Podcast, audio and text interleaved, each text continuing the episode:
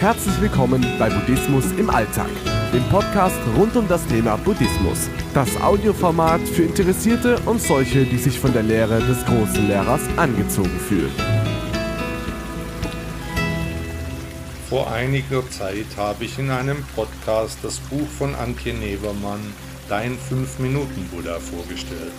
Es ist im Sellberg Verlag erschienen und ist ein Begleiter für 365 Tage im Jahr. Gerne möchte ich euch heute noch einmal daraus vortragen, um euch so vielleicht zum Kauf des Buches zu animieren. Über die Liebe. Die Liebe ist eines der größten Mysterien, das die Menschen immer wieder beschäftigt und das seltsam unerklärbar bleibt. Ein buddhistischer Meister näherte sich ihr für seine Schüler, einmal mit einer Geschichte. Ein alter Mann lebte allein in einem großen Haus auf einem Hügel. Eines Tages kam ein junger Mann des Weges und fragte ihn, ob er bleiben könne.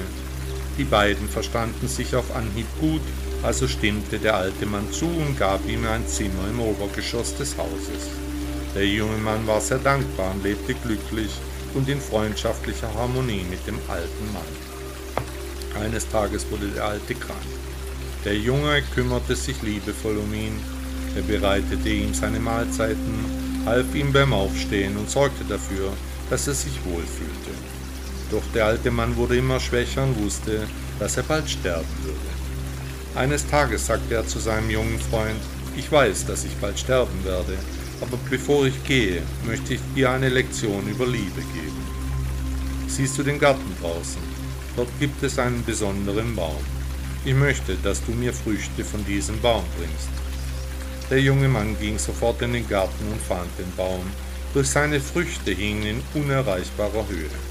Mit einem langen Stock versuchte er wenigstens eine für seinen Freund zu ergattern, aber es funktionierte einfach nicht, egal wie sehr er sich bemühte. Schließlich gab er auf und kehrte traurig ins Haus zurück. Ich habe keine einzige Frucht für dich, sagte er niedergeschlagen, sie hängen einfach zu hoch. Es tut mir sehr leid, ich hätte sie dir so gerne gegönnt.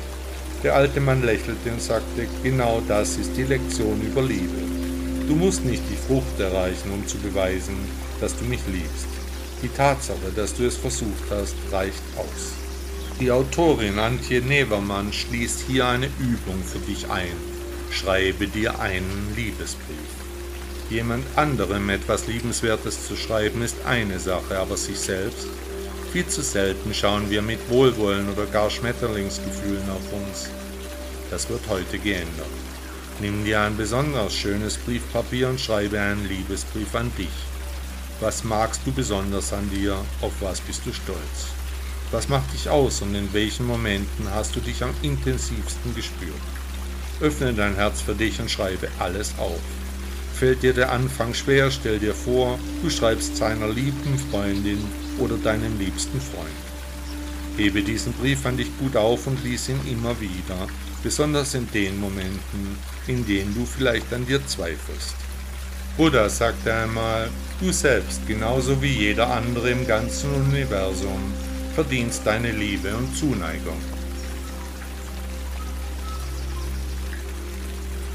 Kennt ihr meinen Blog Shaolin Rainer? Unter shaolin-reiner.de findet ihr über 1000 buddhistische Texte, Anleitungen zur Meditation und ihr kriegt auch einen Überblick über Termine. Schaut da mal vorbei, es gibt eine Menge Wissen und tolle Texte zu entdecken.